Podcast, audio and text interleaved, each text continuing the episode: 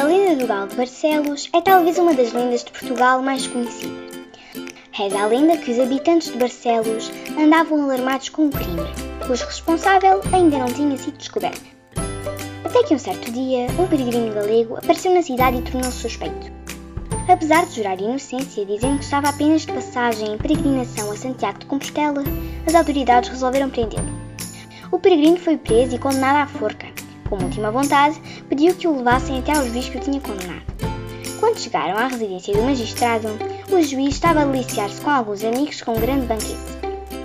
O peregrino voltou a afirmar a sua inocência e suplicou para não ser enforcado.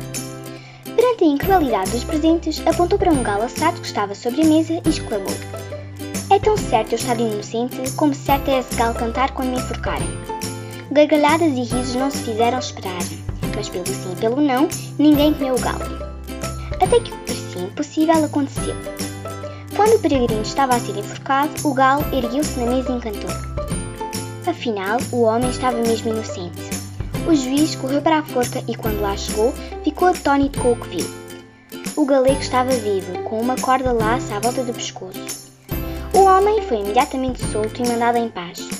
Anos mais tarde, voltou a Barcelos e ergueu o monumento do Senhor do Galo em louvor à Virgem Maria e a Santiago Maior.